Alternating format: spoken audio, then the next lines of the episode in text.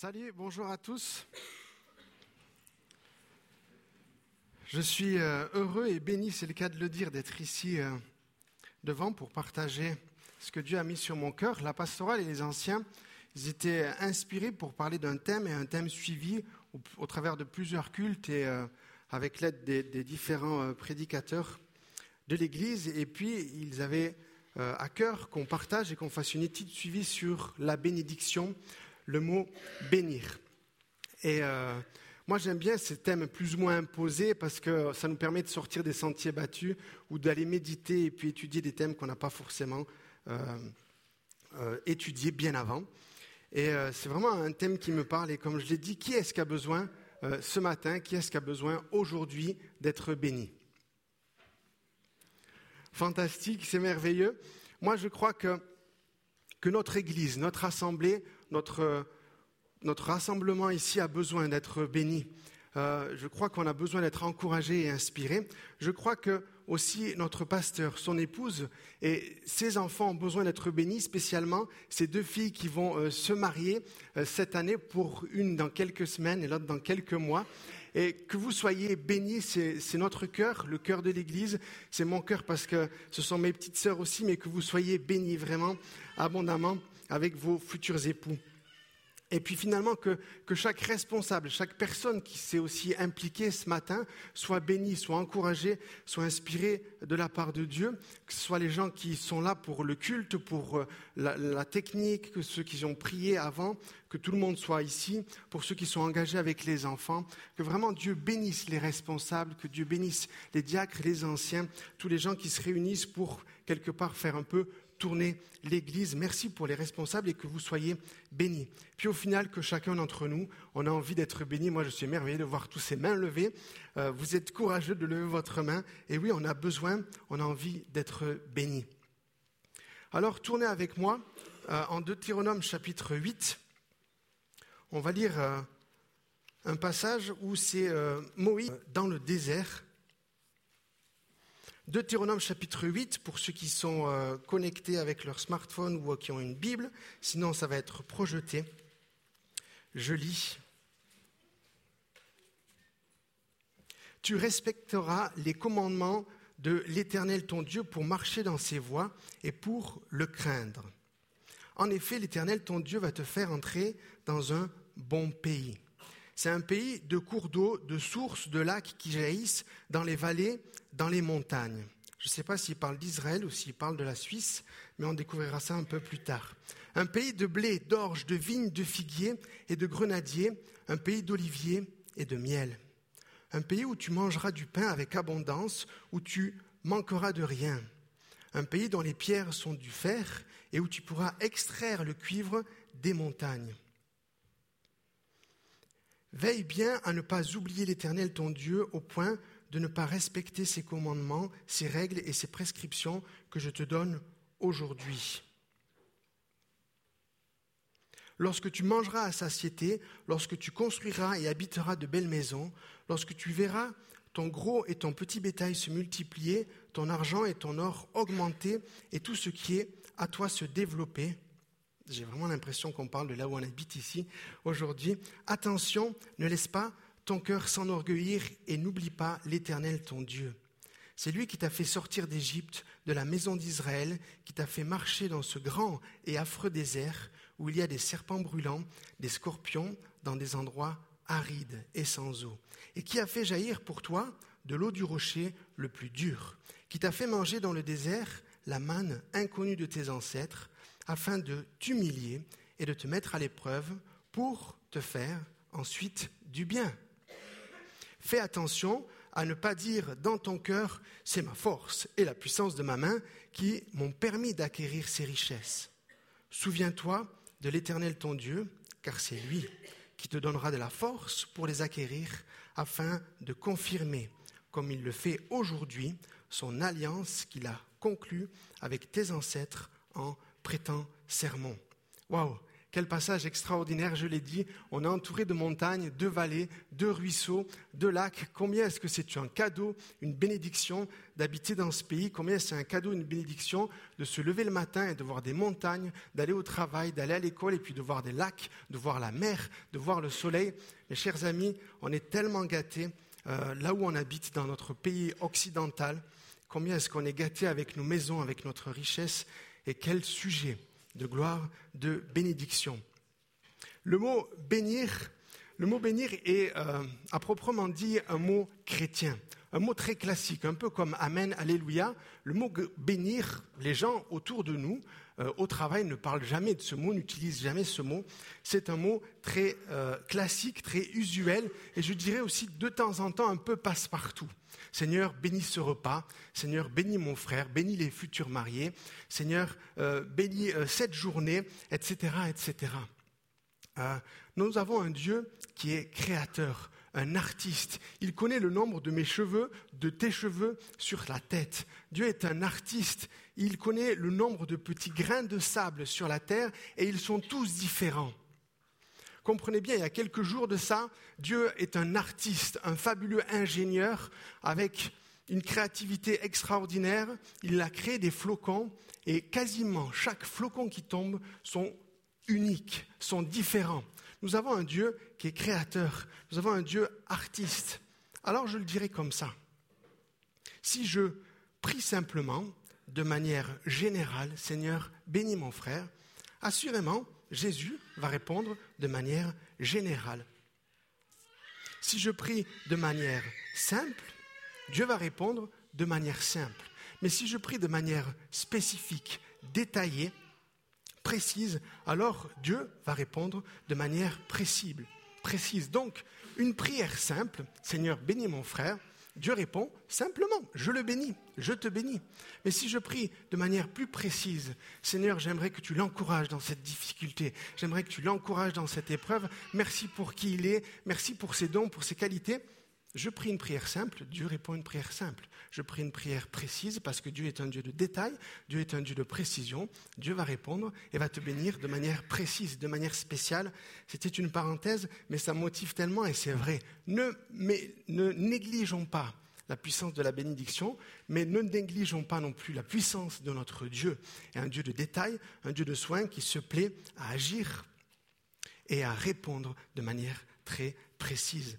Alors voilà, le thème bénédiction, et à ma grande surprise, bénir, bénédiction est un thème qui est assez courant dans la Bible. Je dirais c'est un grand thème de la Bible.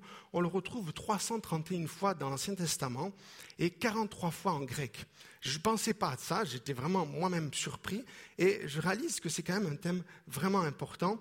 Et au fil des âges, au fil de l'histoire, on, on va s'apercevoir que du début de la Bible jusqu'à la fin, il y a cette notion de bénir, de bénédiction. Et moi, j'aime beaucoup quand j'étudie ou quand je médite souvent revenir à l'origine, revenir au, début de la Bible. Et puis, nous allons voir qu'au travers des âges, au travers des hommes et des femmes de Dieu, Dieu bénit. Dieu bénit et Dieu agit envers l'homme. Genèse chapitre 1 et envers aussi euh, des situations ou des choses en particulier. Genèse chapitre 1, verset 22. Dieu bénit les oiseaux et les poissons des mers. Dieu, il les bénit et il leur donne une mission de se reproduire, de procréer. Genèse chapitre 1, verset 28, Dieu continue la création et il bénit les animaux, les animaux terrestres, et il va bénir Adam et Ève. Il les bénit, c'est écrit noir sur blanc, et Dieu leur dit, soyez féconds, reproduisez-vous, multipliez-vous, à proprement dit, partagez, donnez, échangez, ne gardez pas tout pour vous, reproduisez, communiquez, transmettez. C'est la bénédiction. Dieu l'a définie et l'a établie depuis le commencement. Et Dieu va continuer au fil des âges. Il va faire quelque chose de spécial aussi. Genèse chapitre 2, verset, verset 3. Il va bénir le septième jour, comme le jour du repos. Dimanche aujourd'hui, il va le sanctifier, il va le bénir. La Bible dit, image et puis euh, espoir de l'éternité, de ma vie avec Jésus, euh, de mon salut, du jour de repos. Dieu bénit ce jour-là le septième jour de la création. Dieu bénit ensuite les grands hommes de Dieu. Genèse chapitre 9, il va bénir Noé et ses fils.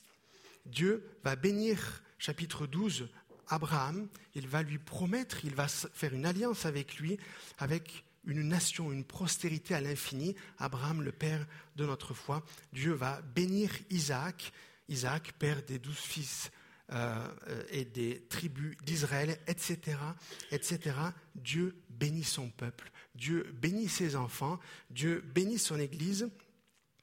Et c'est quelque chose de naturel, c'est dans son cœur, c'est dans sa nature. Il m'a créé pour ça, il n'y avait rien, j'avais rien fait, j'étais déjà béni. C'est la création qui, qui, le dit en Genèse chapitre 2. Et puis c'est quelque chose de juste merveilleux, c'est son cœur, c'est son désir. Alors on a lu ensemble on a lu ensemble Deutéronome chapitre 8 et moi j'aime le regrouper, le synthétiser comme ça parce que ça nous parle tellement du projet de Dieu pour l'humanité, la raison du pourquoi est-ce qu'on est ici aujourd'hui.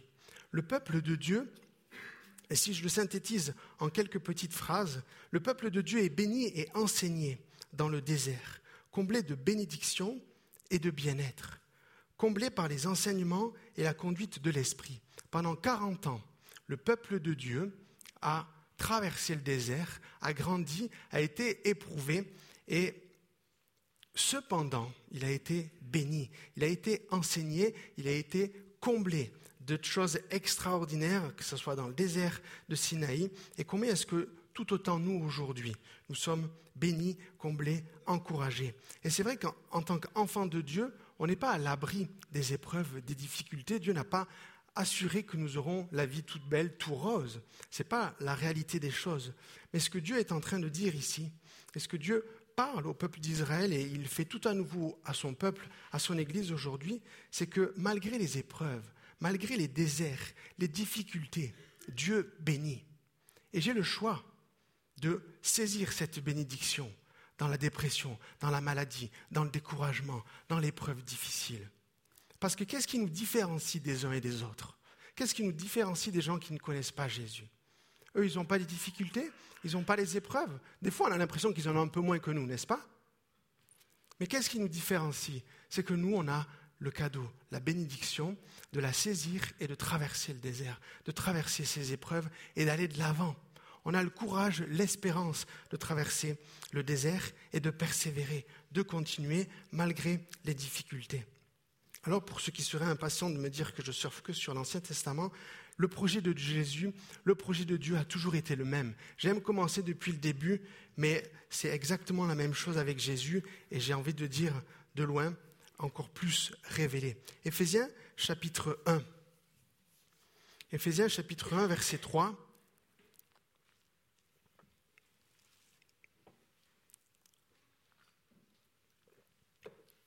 La Bible dit Béni soit le Dieu et Père de notre Seigneur Jésus-Christ, pardon, c'est affiché, qui nous a bénis de toute bénédiction. Voilà, en quelques mots, c'est réglé pour ceux qui avaient des soucis que l'Église ou les enfants de Dieu ne seraient pas bénis. Dieu, en Jésus-Christ, nous a bénis bien au-delà de tout ce que nous pourrions espérer ou imaginer. Béni soit le Dieu et Père de notre Seigneur Jésus-Christ qui nous a bénis de toute bénédiction spirituelle dans les cieux célestes en Jésus-Christ, en Christ. En lui, Dieu nous a choisis avant la création du monde pour que nous soyons saints et sans défaut. Devant lui, dans son amour, il nous a prédestinés à être ses enfants adoptifs par Jésus-Christ. C'est ce qu'il a voulu dans sa bienveillance, dans sa bonté, pour que nous célébrions la gloire de sa grâce dont il nous a comblés, dont il nous a bénis dans le bien-aimé. Alors j'ai envie de dire, arrêtons-nous un instant et réalisons, peut-être tu dis, même, j'étais pas, j'avais pas compris ça comme ça, ou je pensais pas que ça, ça allait se passer comme ça, mais c'est une réalité. Arrêtons-nous juste un instant et réalisons combien je suis béni. Combien là où j'habite, combien ma vie est bénie par la grâce, par la bonté de Dieu. Oui, c'est une réalité. On s'arrête un instant, on réfléchit dans son cœur, dans son, dans son âme, et puis combien est-ce que Dieu me bénit aujourd'hui? Dans la difficulté, dans l'épreuve, mais dans tout ce que je possède, dans ce pays merveilleux où coule le lait, euh, où on a du bétail à, à, volonté plus ou moins, où on a tellement un merveilleux pays, et qu'on puisse juste s'arrêter un instant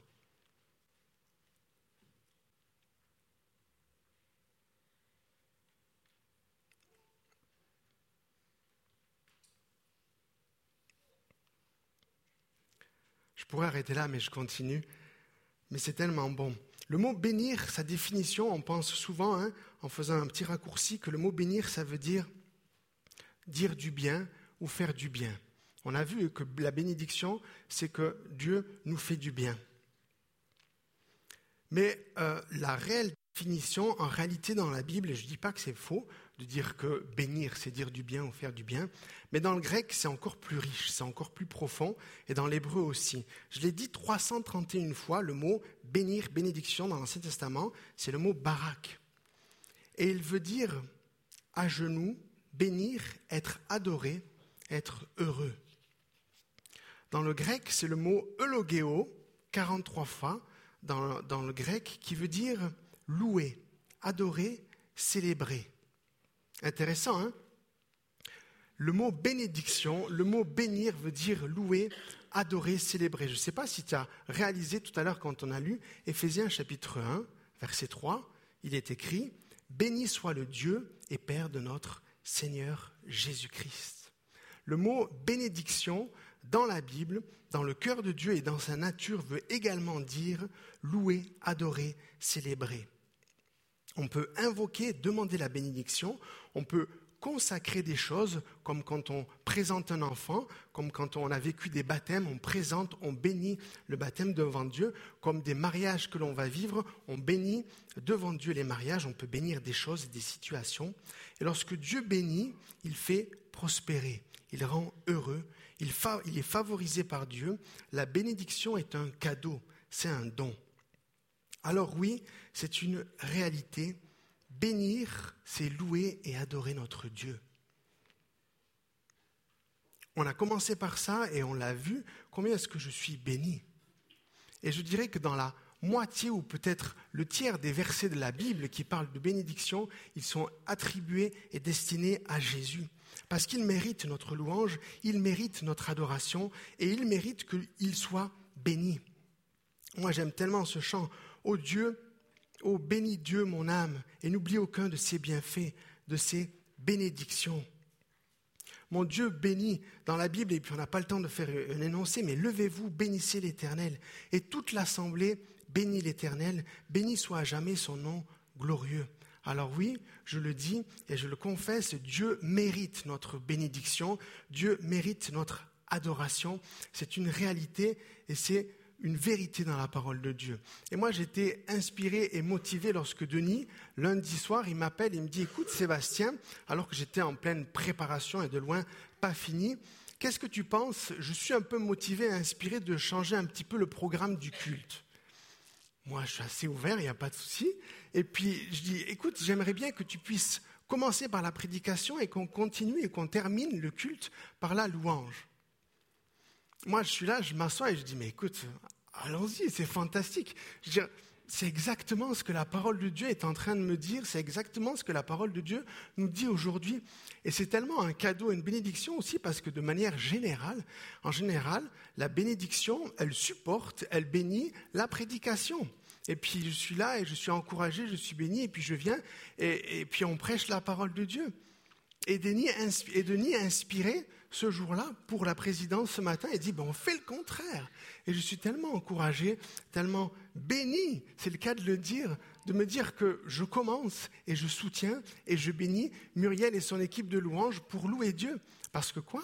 Parce que il bénit, je suis béni et je le bénis. C'est ça la réalité de Dieu. Encore une fois, Jésus, il est venu et c'est lui qui a fait le premier pas. C'est lui qui me bénit en premier, on le voit, du début à la fin de l'histoire, du début à la fin du peuple de Dieu. Il me bénit, je suis béni, je le bénis. Et ça ne s'arrête pas là. Il mérite toute notre, toute notre adoration. Parce qu'en réalité, c'est ça. Il n'y en a pas un qui commence et un qui termine. Non, mais c'est du gagnant-gagnant, comme on dit dans la communication ou le marketing du win-win, mais c'est une réalité. Il me bénit, je suis béni, je le bénis. Je le bénis, il me bénit, je suis béni. Et c'est ça notre vie, car la bénédiction, c'est une relation. C'est un engagement entre Dieu et moi, et c'est son cœur, c'est son désir de me bénir. Et je suis tellement motivé de ça, et je me réjouis qu'on puisse euh, louer Dieu juste après ces paroles, parce que c'est encourageant, c'est motivant. Et le temps défile, et je crois que je vais euh, raccourcir et renoncer à, à un ou deux points, mais j'aimerais dire ceci. C'est que la bénédiction dans la Bible et tous les hommes qu'on a pu voir en introduction est toujours associée à une alliance. Dieu fait un engagement envers son peuple, envers sa nation. Dans la Bible, il y a huit alliances. Je l'ai dit, je raccourcis. On n'a pas le temps de. On va juste faire un survol. Mais la première alliance, comme on a vu que Dieu a béni Adam et Ève, il fait une alliance avec Adam et Ève. Et il les bénit. C'est la première alliance. Adam, et on connaît tous l'histoire, a échoué avec son épouse. Dieu, qu'est-ce qu'il fait? Il l'abandonne, il coupe, il arrête de bénir par Jésus-Christ, par l'œuvre de la rédemption, le septième jour, qu'est-ce que Dieu va faire? Il va déclarer une deuxième alliance. Une alliance avec Adam et Ève qui ont échoué, mais qui ont un espoir, qui ont quand même une bénédiction, malgré l'épreuve, malgré l'échec, malgré la bénédiction, malgré, je veux dire, euh, l'erreur ou les épreuves. Dieu donne sa bénédiction si je l'accepte, si je la choisis. Troisième alliance, bénédiction, on l'a vu, Dieu bénit Noé, il fait une alliance avec Noé, Genèse chapitre 9. Dieu va faire ensuite une alliance avec Abraham, c'est la quatrième, la nation d'Israël, la promesse, la rédemption. Euh, Abraham annonce Jésus-Christ. Dieu fait une alliance avec Moïse sur le mont Sinaï, les tables de la loi. C'est la cinquième. La sixième, Dieu fait une alliance avec Israël pour la terre promise, le pays où coule le lait et le miel. Dieu fait enfin, dans l'Ancien Testament, une dernière alliance avec David. David, le grand, grand, grand, grand papa de Jésus. Tout est lié, tout est connecté, écoutez bien, ces alliances, ces bénédictions, les unes à la suite des autres, d'âge en âge, le projet de Dieu, le projet du cœur de Dieu est toujours le même, de bénir et d'avoir une relation avec ses enfants, avec sa création, et c'est une réalité. Au fil du temps, va échouer, il va rater. Il est béni, on l'a lu, hein. en Israël, c'est merveilleux, tout ce qui l'entoure, ce que Dieu fait, il rate, il échoue. Qu'est-ce que, qu'est-ce que Dieu fait? Il va déclarer une huitième alliance. Une huitième et pas une de plus.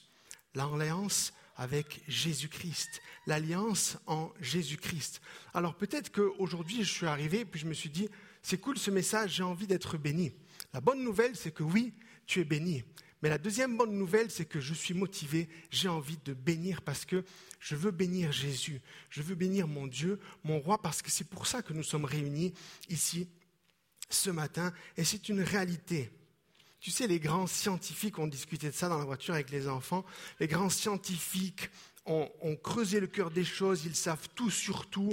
Les psychologues, ils savent tout sur le corps humain et puis sur le fonctionnement. Mais ils ne savent pas une chose, ils ne savent pas pourquoi on est là ici. Ils ne savent pas pourquoi l'être humain est là. Puis ils vont chercher ailleurs dans l'espace, ils vont chercher ailleurs dans les profondeurs de la Terre pour savoir réellement qu'est-ce qu'on fait ici. Mais moi, j'ai une bonne nouvelle. Nous autres, enfants de Dieu, nous autres, Église, on sait pourquoi on est là. On sait pourquoi on existe. Et je vous le dis, c'est une grande répétition ici. La louange qu'on fait, l'adoration qu'on a en écoutant la parole de Dieu, c'est une répétition. Parce que, mes chers amis, au ciel, on va louer Dieu. Au ciel, on va bénir notre Dieu. Et c'est ce à quoi nous avons été créés, pour le louer, pour le glorifier, pour le bénir. Et je finis avec ça. Lorsque le mot bénir veut dire louer, adorer, glorifier, et Jésus est venu faire cette louange, cette adoration, parce que j'en étais incapable, parce que j'en étais, j'en avais pas la capacité et la force. Et bénir veut dire adorer, louer et se mettre à genoux. Se mettre à genoux. Parce que nous avons tendance en tant qu'être humain à penser, comme on l'a lu en Deutéronome, que c'est un peu grâce à moi que j'ai tout ça. que c'est un peu grâce à moi si je suis heureux, si j'ai une maison, si j'habite ici parce que j'ai choisi d'habiter ici, etc., etc. La Bible dit que Dieu résiste aux orgueilleux, mais il fait grâce aux humbles, à ceux qui sont capables de se mettre à genoux et de réaliser et de confesser que Dieu est Dieu et que c'est lui qui bénit. Alors qu'est-ce que Jésus va faire? Il va se mettre à genoux devant son Père pour le louer, pour l'adorer. Souviens-toi en Matthieu chapitre 26, cette nouvelle alliance, c'est Jésus-Christ. Jésus est venu, il était dans le jardin de Gethsemane, et puis il s'est mis à genoux. Le verbe bénir, il était là, et puis il dit, Seigneur, s'il te plaît, éloigne-moi cette coupe. S'il te plaît, c'est trop dur. Il est à genoux. Il est en train de bénir son Père parce qu'il sait la mission qu'il doit accomplir. Qu'est-ce que Jésus fait? Il se met à genoux. La Bible dit qu'il fait quoi? Il se lève. Il était accompagné de Pierre et Jean. On, dit que vous jouez, vous n'êtes pas euh, prévu, mais on dit que vous jouez Pierre et Jean. Jésus va vers eux et dit Hé les gars, vous me soutenez, vous êtes avec moi. Ils étaient plus ou moins endormis. On parle de quoi? On parle, on parle pas d'eux, hein, on est d'accord, mais on parle de faiblesse, échec, difficulté. Jésus, à trois reprises, il va se mettre à genoux devant son Père pour prier pour cette œuvre qu'il va faire. Et je ne sais pas si c'est écrit dans la Bible, mais dans bien des films sur Jésus, on voit Jésus qui porte sa croix. Il est là en train d'accomplir la huitième alliance, en train de bénir son Père. Et par le poids de la croix, il retombe. Et c'est lourd, et c'est dur, et c'est difficile. Et il est à genoux devant son Père. Il est à genoux à cause de son humilité, parce que Jésus s'est humilié. Mais qu'est-ce que la Bible dit? Il s'est relevé. Il s'est relevé, il a été élevé dans le ciel et il a porté ce sacrifice au ciel. Pourquoi? Pour toi, pour toi, pour moi. Pourquoi? Parce que je suis incapable, parce que j'y arrive pas. Mais Dieu, par son Fils Jésus-Christ, est capable. Et Jésus s'est humilié, Jésus s'est agenouillé. Pourquoi? Pour bénir son Père, pour que je sois béni. Alléluia. Moi, ça m'encourage tellement. Et nous sommes là, nous sommes créés pour glorifier notre Dieu. Dieu bénit les oiseaux, Dieu bénit les animaux, Dieu bénit la création, et la création loue son nom. Je me promenais euh, hier matin, les oiseaux chantent la gloire de Dieu. La rivière et le chant de la rivière chantent la gloire de Dieu. Ils ont été créés, ils ont été bénis, Genèse chapitre 2, pour glorifier Dieu et Dieu et Jésus lui seul. Alors mes chers amis, que nous soyons motivés de bénir Jésus aujourd'hui. Et si euh, la louange et l'équipe de louange peut s'approcher, et euh, nous allons juste réaliser et considérer que oui, il me bénit, il bénit, je suis béni, je le bénis. Tu sais, en général, quand on suit le programme conventionnel, la présidence, elle ouvre souvent un psaume. Et moi, je suis encouragé et inspiré à accompagner et à conduire la louange par aussi un psaume que j'affectionne particulièrement, un psaume connecté à cette pensée.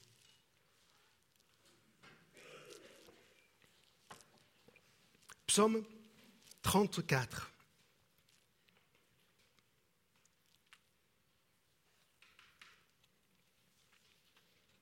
Psaume 34, verset 2.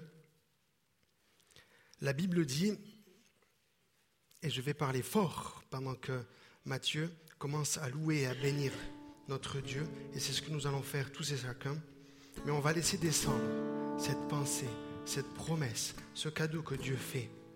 Il me bénit, je suis béni, je le bénis. Psaume chapitre 34 dit, Je veux bénir l'Éternel en tout temps sa louange sera dans ma bouche, que mon âme fasse toute sa fierté de l'Éternel, que les humbles écoutent et se réjouissent, que ceux qui sont à genoux écoutent et se réjouissent. Dites avec moi la grandeur de l'Éternel, célébrons tous son nom.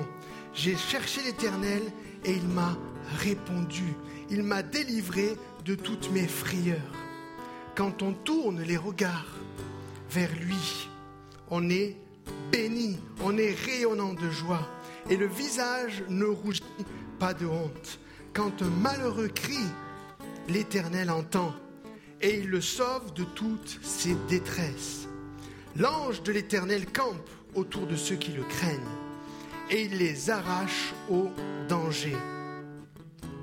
Goûtez et voyez combien l'Éternel est bon. Il me bénit, je suis béni, je le bénis. Prenons un instant.